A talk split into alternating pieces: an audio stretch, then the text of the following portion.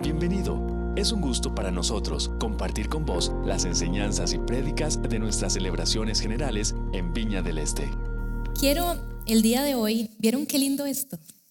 Ya no me queda tan alto el, púlpito. Me hicieron adecuación curricular. es que me quedo aquí como, como de chiquita. Quiero el día de hoy iniciar eh, leyéndoles un texto de uno de mis libros preferidos.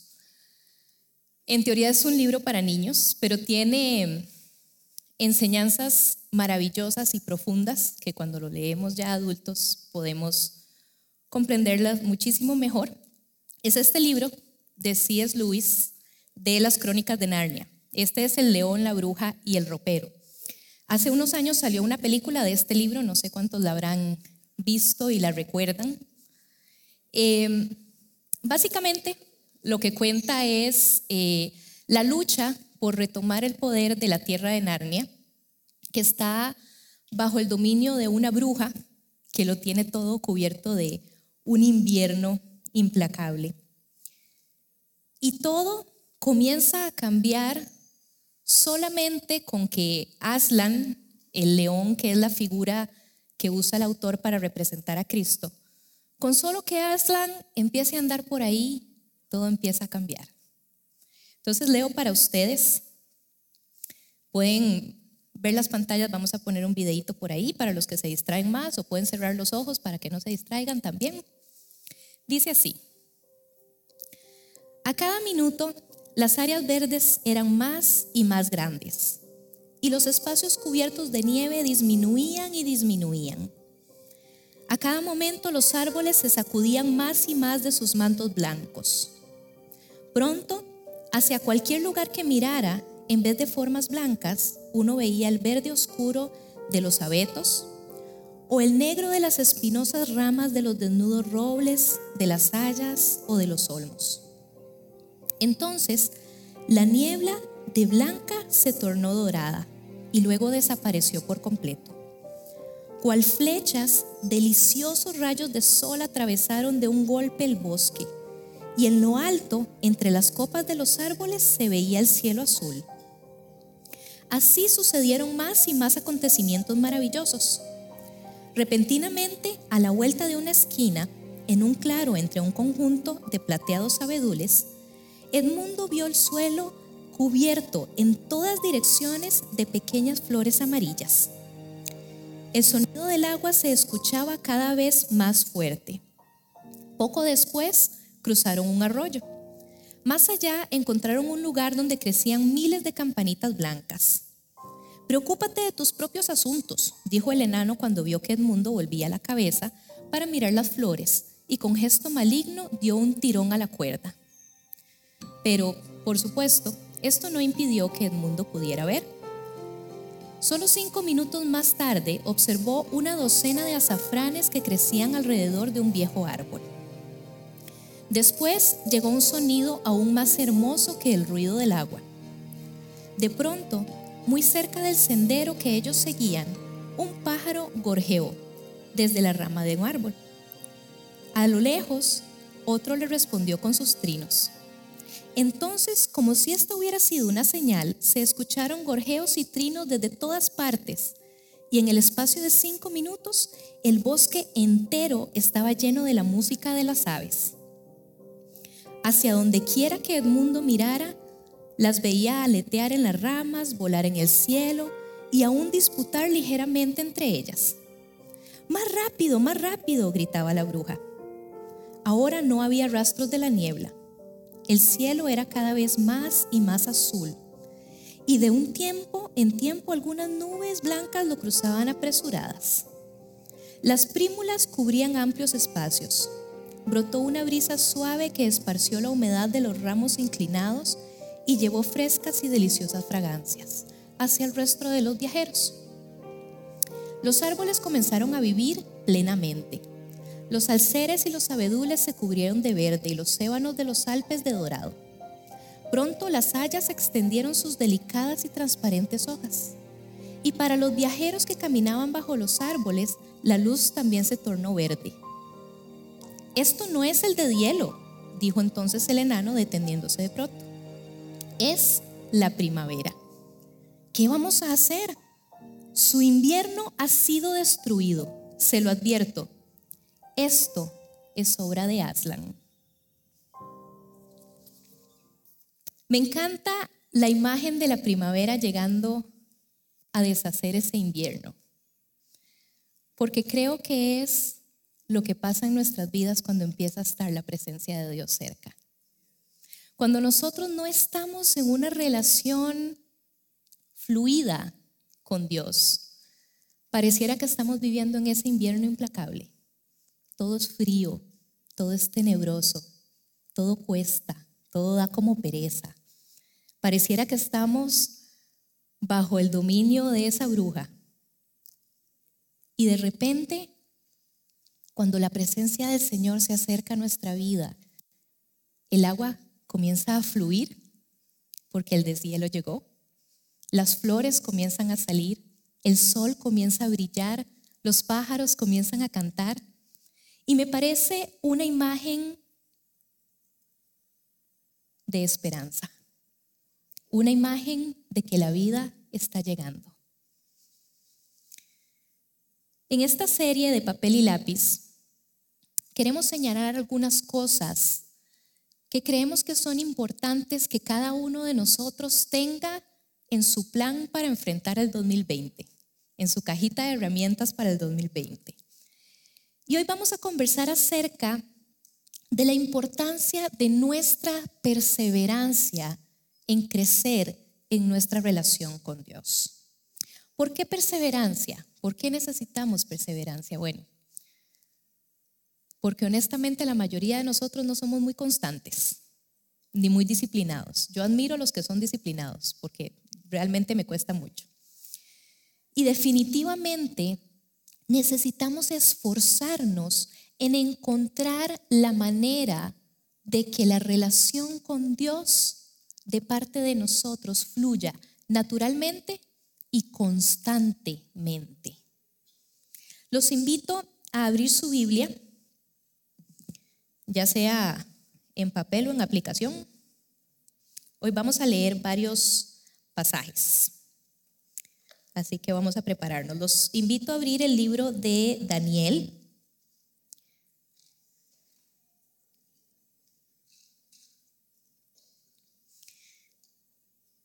El libro de Daniel tiene enseñanzas maravillosas.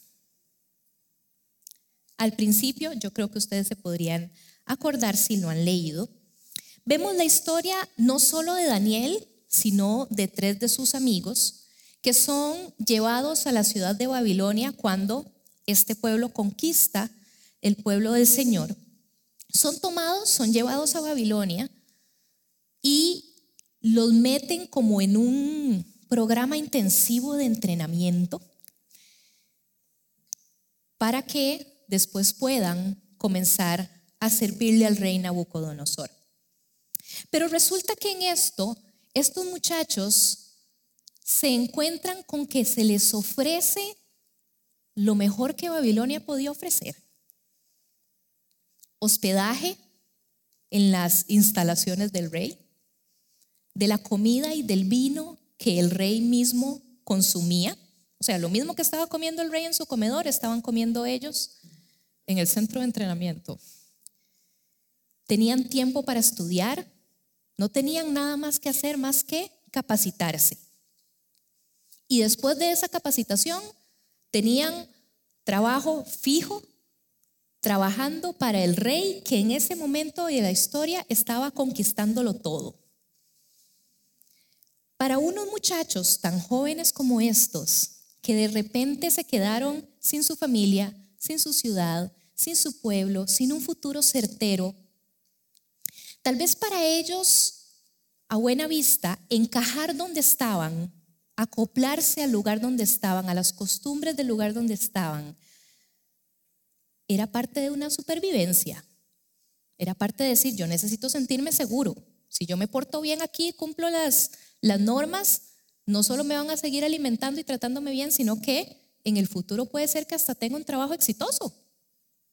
Sonaba como un buen negocio. Pero para estos muchachos, por encima de eso, la prioridad fue seguir honrando a Dios. Seguir honrando a Dios. La mayoría de nosotros conocemos cómo, en esta historia, ellos incluso se negaron a comer de esa comida y de ese vino para no contaminarse. Y al final Dios respaldó su valentía y fueron exitosos en el programa del entrenamiento y pudieron acceder a tener ese trabajo. Más adelante en sus vidas, cuando ya ellos trabajaban para el rey, se enfrentaron a dos situaciones que quiero que comentemos el día de hoy. La primera está en Daniel 3 y vamos a leer en las pantallas. Dice así, el rey Nabucodonosor hizo una estatua de oro que medía 27 metros de altura y 2 metros y medio de ancho. La levantó sobre la llanura de Dura en la provincia de Babilonia. Luego envió mensajes a los altos funcionarios, autoridades, gobernadores, asesores, tesoreros, jueces y magistrados, y a todos los funcionarios provinciales que asistieran a la dedicación de la estatua que había levantado. De modo que todas estas autoridades vinieron y se pusieron de pie ante la estatua del rey Nabucodonosor, que el rey Nabucodonosor había levantado. Entonces un vocero proclamó, Gente de todas las razas, naciones y lenguas, escuchen el mandato del rey. Cuando oigan tocar la trompeta, la flauta, la cítara, la lira, el arpa, la zampoña y otros instrumentos musicales, inclínense rostro en tierra y rindan culto a la estatua de oro del rey Nabucodonosor. Cualquiera que se rehúse a obedecer será arrojado inmediatamente al horno ardiente. Así que al sonido de los instrumentos musicales, toda la gente de cualquier raza, nación o lengua se inclinó rostro en tierra y rindió culto a la estatua de oro que había levantado el rey Nabucodonosor.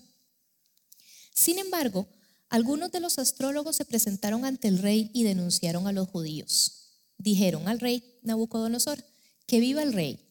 Usted emitió un decreto que exige a todo el pueblo inclinarse y rendir culto a la estatua de oro al oír tocar la trompeta, la flauta, la cítara, la lira, el arpa, la zampoña y otros instrumentos musicales. Este decreto también establece que quienes se rehúsen a obedecer serán arrojados dentro de un horno ardiente. Pues hay algunos judíos, Sadrach, Mesach y Abednego, a los que usted puso a cargo de la provincia de Babilonia que no le prestan atención, Su Majestad. Se niegan a servir a los dioses de su majestad y no rinden culto a la estatua de oro que usted ha levantado. Entonces Nabucodonosor enfureció y ordenó que trajeran ante él a Sadrach, Mesach y Abednego. Cuando los trajeron, Nabucodonosor les preguntó: ¿Es cierto, Sadrach, Mesach y Abednego, que ustedes se rehusan a servir a mis dioses y a rendir culto a la estatua de oro que he levantado? Les daré una oportunidad más para inclinarse y rendir culto a la estatua que he hecho cuando oigan el sonido de los instrumentos musicales. Sin embargo, si se niegan, serán inmediatamente arrojados al horno ardiente y entonces, ¿qué Dios podrá rescatarlos de mi poder? Sadrach, Mesach y Abednego contestaron, Oh Nabucodonosor, no necesitamos defendernos delante de usted. Si nos arroja al horno ardiente, el Dios a quien servimos es capaz de salvarnos. Él nos rescatará de su poder, majestad. Pero aunque no lo hiciera, deseamos dejar en claro ante usted que jamás serviremos a sus dioses ni rendiremos culto a la estatua de oro que usted ha levantado. Por supuesto que en ese momento el rey se enojó todavía más. Estaba que explotaba de la furia mandó calentar el horno siete veces más de lo que usualmente el horno estaba caliente. Mandó a que los ataran a los tres.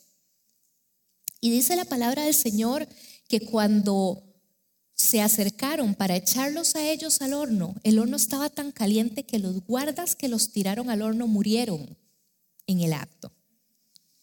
Pero dice la palabra del Señor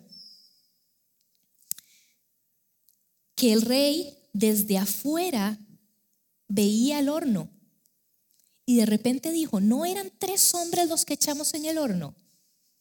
¿por qué entonces veo cuatro siluetas dentro del horno y veo cuatro hombres sueltos y que no se están quemando? Y cuenta la historia en el verso 26, que es la siguiente filmina por ahí. Dice, entonces Nabucodonosor se acercó tanto como pudo a la puerta del horno en llamas y gritó, Sadrach, Mesach y Abednego, siervos del Dios Altísimo, salgan y vengan aquí. Así que Sadrach, Mesach y Abednego salieron del fuego. Entonces los altos funcionarios, autoridades, gobernadores y asesores los rodearon y vieron que el fuego no los había tocado. No les había chamuscado ni un cabello, ni les había estropeado la ropa. Ni siquiera olían a humo. Ni siquiera. La segunda situación que les quiero contar, a la cual se enfrentó Daniel específicamente, está en el capítulo 6 de este libro. Hoy estamos leyendo bastante. Dice, Darío el Medo, el siguiente rey que estuvo en Babilonia, decidió dividir el reino en 120 provincias y nombró a un alto funcionario para gobernar cada provincia. Asimismo, el rey escogió a Daniel y a dos personas más como administradores para que supervisaran a los altos funcionarios y protegieran los intereses del rey. Pronto Daniel demostró ser más capaz que los otros administradores y altos funcionarios. Debido a la gran destreza administrativa de Daniel, el rey hizo planes para ponerlo frente al gobierno de todo el imperio. Entonces, los demás administradores y altos funcionarios comenzaron a buscar alguna falta en la manera en que Daniel conducía los asuntos de gobierno, pero no encontraron nada que pudieran criticar o condenar. Era fiel, siempre responsable y totalmente digno de confianza. Finalmente llegaron a la siguiente conclusión. Nuestra única posibilidad de encontrar algún motivo para acusar a Daniel será en relación con las normas de su religión. Entonces, no, la siguiente, por favor. Ah, no, ahí queda, perdón. Así que estos hombres se van donde el rey, lo adulan, le inflan el ego y consiguen que el rey firme una ley que decía que en los siguientes 30 días nadie podía orarle a nadie más que no fuera el rey. Y que la consecuencia para quien no hiciera caso era que lo iban a lanzar al foso de los leones. Entonces, estos hombres, muy astutos, se van a vigilar a Daniel.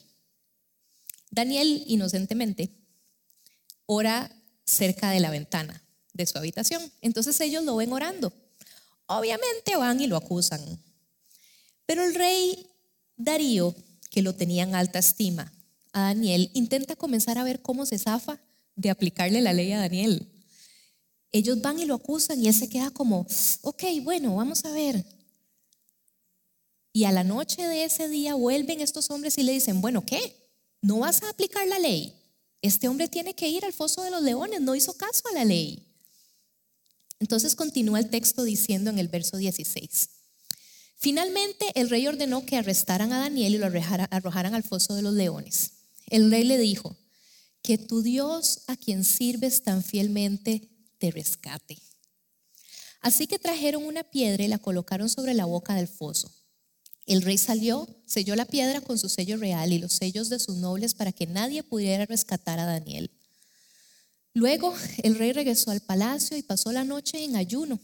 Rechazó sus entretenimientos habituales y no pudo dormir en toda la noche.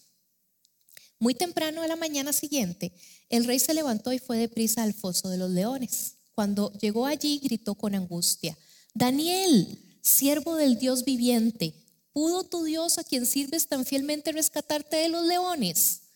Y Daniel contestó, que viva el rey.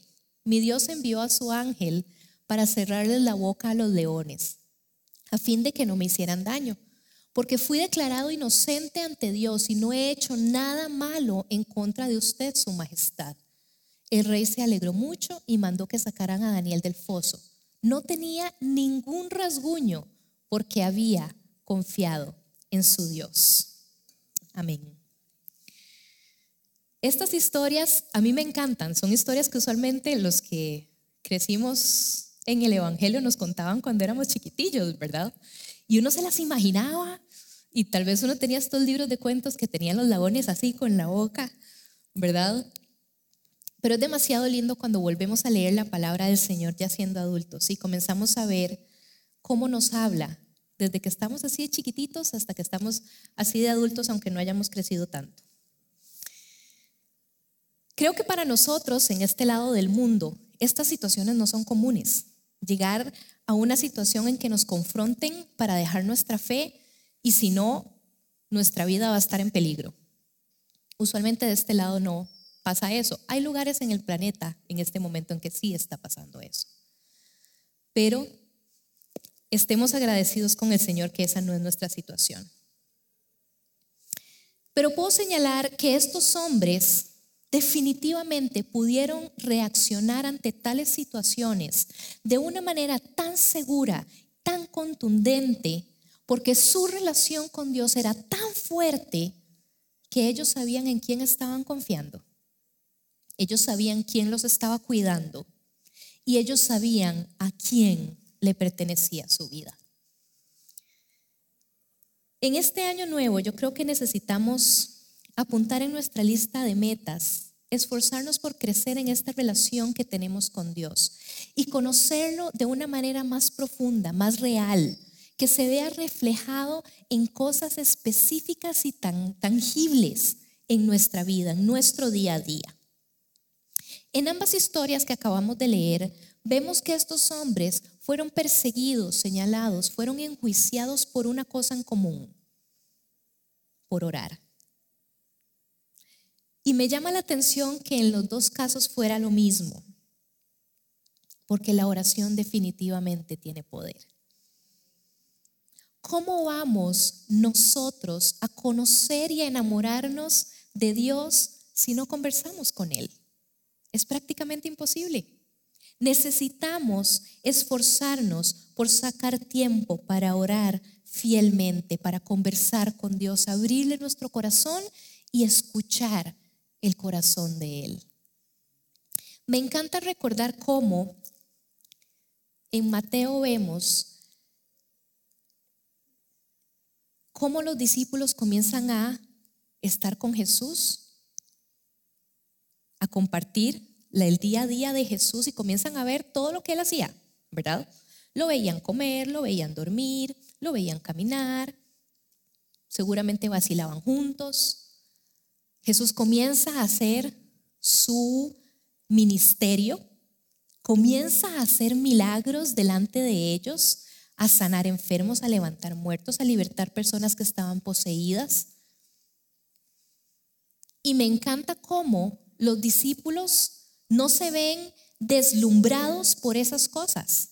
No comienzan a decirle, y Jesús, yo quiero aprender a levantar los muertos, me enseñas a hacer ese toque. Eso no es lo que ellos le dicen, le dicen, enséñanos a, a orar. ¿Por qué? Porque los discípulos se dan cuenta que todo lo demás que Jesús hace, lo hace porque tiene comunión con Dios Padre en oración. Ellos vieron la importancia que Jesús le daba a sacar tiempo y a irse a estar a solas con el Padre en oración. Y a veces vacilamos y señalamos de que los discípulos eran medio atarantados, de que aquel era un colérico, de que el otro era esto, de que se estaban peleando, de que quién se iba a sentar en dónde. Pero en ese momento yo creo que fueron absolutamente inteligentes se dieron cuenta de que era lo primero, lo primordial que ellos necesitaban que el maestro les enseñara. Tal vez para los que no tienen la costumbre de sacar tiempo para orar, decir, ok, me voy a sentar, me voy a encerrar en mi cuarto, en el baño, en el cuarto pilas, donde ustedes puedan, a las que somos mamás de niños pequeños, ¿verdad? No es tan fácil escondernos. Pero hay que encontrar algún lugar que funcione. Pero decir, me voy a sentar y voy a orar, no sé, media hora, 45 minutos, ¿verdad? Eso está como cuando empezamos el año y decimos, me voy a tomar tres botellas de agua al día, voy a hacer ejercicio, no más McDonald's, voy a comer nada más ensalada, ¿verdad?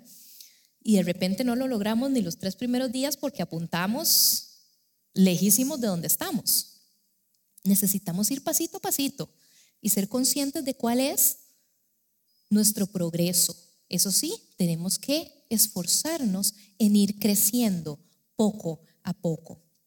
Yo creo que algo que nos puede servir sobre todo para quienes son más distraídos es intentar incluir a Dios en todo lo que hacemos. La palabra del Señor nos dice que necesitamos orar como constantemente, todo el tiempo necesitamos estar orando. Si usted va en el bus o va en el carro, vaya orando. Si usted va a entrar a una reunión en su trabajo, dígale a Dios, vamos juntos, me preocupa esto, te pongo en tus manos aquello, dame gracia para hablar de tal cosa. Si se está listando en la mañana, hágalo también. Ya en la tarde o en la noche, cuando llega a su casa y usted está listando cosas, ay Señor, mira esto aquí, que allá, converse con el Señor, hágalo parte de su vida. Tenemos una mala costumbre de encajonar las cosas. Y entonces decimos, aquí está mi relación con Dios, aquí está mi trabajo, aquí está mi familia, aquí está el oficio de la casa, pero lo que necesitamos hacer es meter a Dios en absolutamente todo lo que nosotros hacemos. Necesitamos estar conversando con Él constantemente. Y Daniel y sus amigos, les digo yo, estaban tan seguros de lo vital que era estar orando constantemente que dijeron, si usted me quiere echar al horno, écheme al horno, porque yo no voy a parar de orar.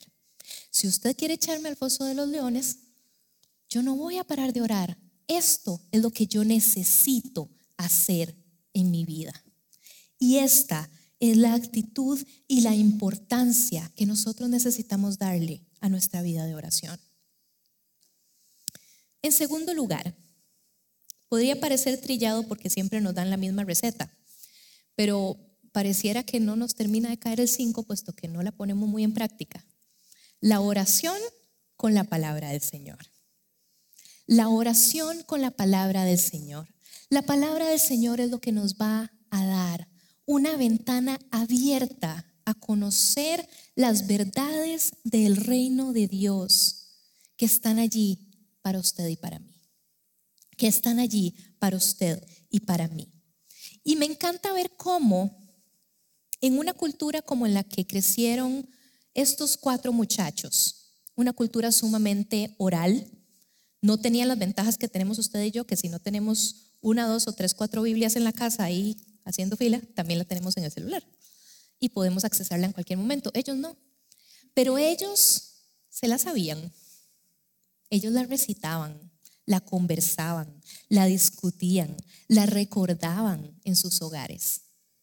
Y fue tanto lo que estos muchachos sí conocían la palabra del Señor, que cuando prácticamente fueron secuestrados y llevados a otro país y ya no tenían acceso a la palabra del Señor, fueron capaces de seguirla cumpliendo, aunque no podían verla y leerla. La tenían en su corazón y la tenían en su mente. Fueron capaces de seguirla cumpliendo al pie de la letra porque la tenían en su corazón y en su mente. Nosotros necesitamos acercarnos a la palabra del Señor tan constantemente como podamos. Comentarla. Decirle a alguien de nuestra familia, mira, estoy leyendo esto. Decirle a un amigo, mira, me encontré este versículo, qué lindo, ¿qué te parece? Convirtamos la palabra del Señor en parte de nuestra conversación diaria, porque eso va a alimentar nuestro espíritu y va a alimentar nuestra relación con Dios. Una de las excusas más constantes que yo escucho acerca de leer la Biblia es, uy, es que yo me pongo a leer la Biblia y termino más enredado porque no entiendo nada.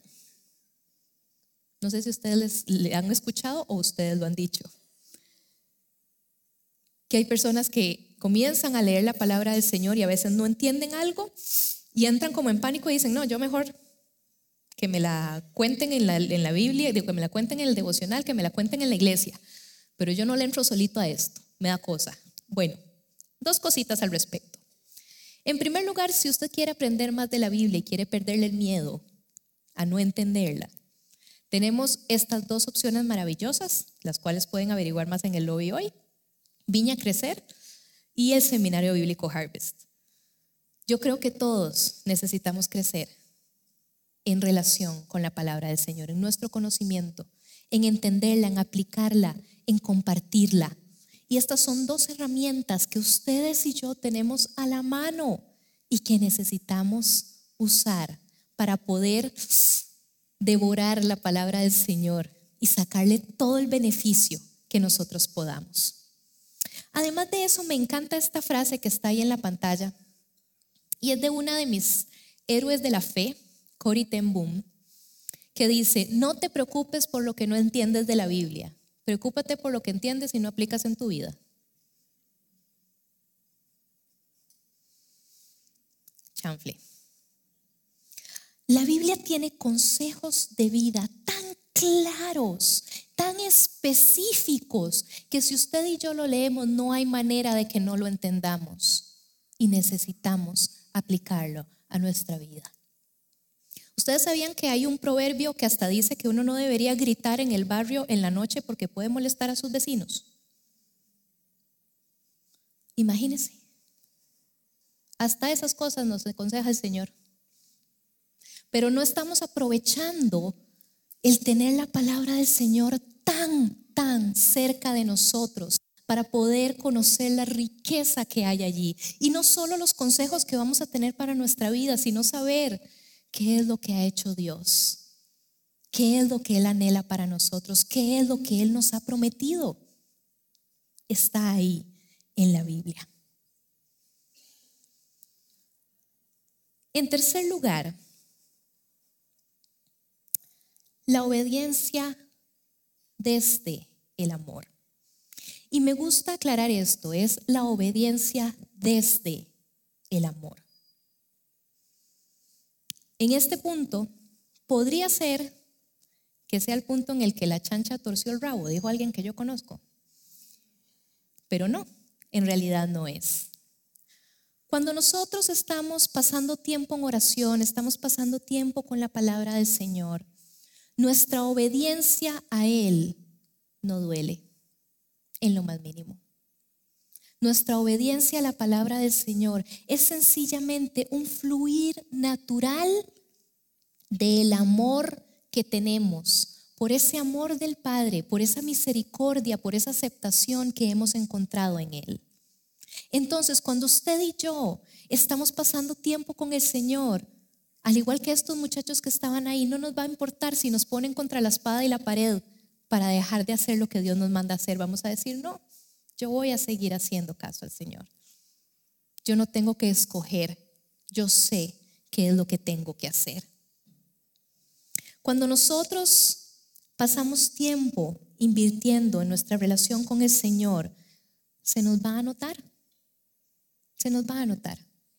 Cuando usted y yo tomamos agua, comemos bien y hacemos ejercicio, se nos nota. Y cuando no lo hacemos, también se nos nota. Sobre todo ya a partir de cierta edad, vieran, como que se nota más. Y lo mismo pasa con nuestra relación con el Señor. Si estamos pasando tiempo con Dios y lo estamos metiendo en todas las cosas que nosotros hacemos en nuestro día a día, la obediencia va a fluir, porque nosotros no vamos a querer que haya absolutamente nada, nada que se interponga entre Dios y nosotros. No queremos tener que llegar así como, como medio acongojados a la presencia del Señor y decirle, vieras que sí, hoy sí, metí las patas, vieras. No, queremos poder entrar y decirle, hola Señor, ¿cómo estás? Y estar felices en la presencia del Señor. No queremos que nada nos estorbe allí. Primera de Juan 2, del 3 al 6 dice, podemos estar seguros de que conocemos a Dios si obedecemos sus mandamientos. Si alguien afirma, yo conozco a Dios, pero no obedece los mandamientos de Dios, es un mentiroso y no vive en la verdad. Pero los que obedecen la palabra de Dios demuestran verdaderamente cuánto lo aman. Así es como sabemos que vivimos en Él. Los que dicen que viven en Dios deben vivir como Jesús vivió. Amén. Daniel, Ananías, Azarías y Misael sabían que debían orar solo a Dios. Sabían que su vida le pertenecía solamente a Dios y su obediencia puntual y segura es lo que resplandece en su actuar, porque tenían detrás de ellos todo ese tiempo de oración y todo ese conocimiento de la palabra del Señor que les daba la seguridad para actuar obedientemente. Solamente cuando nosotros tengamos una relación así de profunda y firme con Dios, podremos responder en obediencia a Dios a los retos que este año nos vaya a presentar.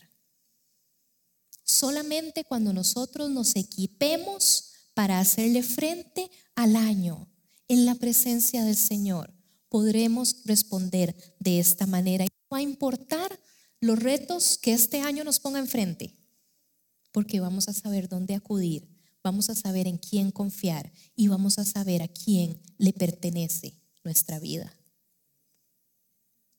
Me encanta ver cómo igualmente en el libro de Narnia con el que empecé, se libra una batalla enorme, que en la película la, la ilustran muy bonito. Se libra esta batalla enorme y todas las personas y personajes de la historia se sienten fuertes y valientes aún con sus pocas posibilidades para hacerle frente a esa batalla porque sabían que Aslan, la figura de Jesús, estaba con ellos. Porque sabían que Aslan estaba en medio de ellos. Ellos pudieron decir, sí, yo voy con todo y enfrento esta batalla y salgo victorioso de esto. Y yo creo que eso es lo que el Señor quiere prepararnos a nosotros para enfrentar este año. Equiparnos en su presencia para que podamos hacerle frente a este año y decir, ok, voy con todo en este 2020 y lo que yo me enfrente y lo que la vida me ponga de frente, lo venceré con Dios de mi lado. Si usted quiere enfrentar el 2020 valiente, seguro y sintiendo literalmente esa primavera en su vida, es tiempo de esforzarse en crecer en nuestra relación con Dios. Si usted está anhelando que el 2020 realmente parezca un año diferente a los que ha estado teniendo, es tiempo de invertir en su relación con Dios. Y yo hoy quiero retarnos a todos los que estamos aquí. Vamos a nuestra casa hoy y sentémonos y siendo realistas y esforzados, digamos, estos son las maneras, estas son las herramientas que yo voy a usar para crecer en mi relación con Dios en este año. Haga un plan, escríbalo, ore delante del Señor, póngalo delante del Señor y esfuércese por cumplirlo cada día. No desmaye, no desmaye. Necesitamos crecer en nuestra relación con Dios. Tome tiempo para orar, tome tiempo para estudiar la palabra del Señor, solo y acompañado en las clases. No pierda las oportunidades que tenemos para crecer en nuestra relación con Dios. Amén.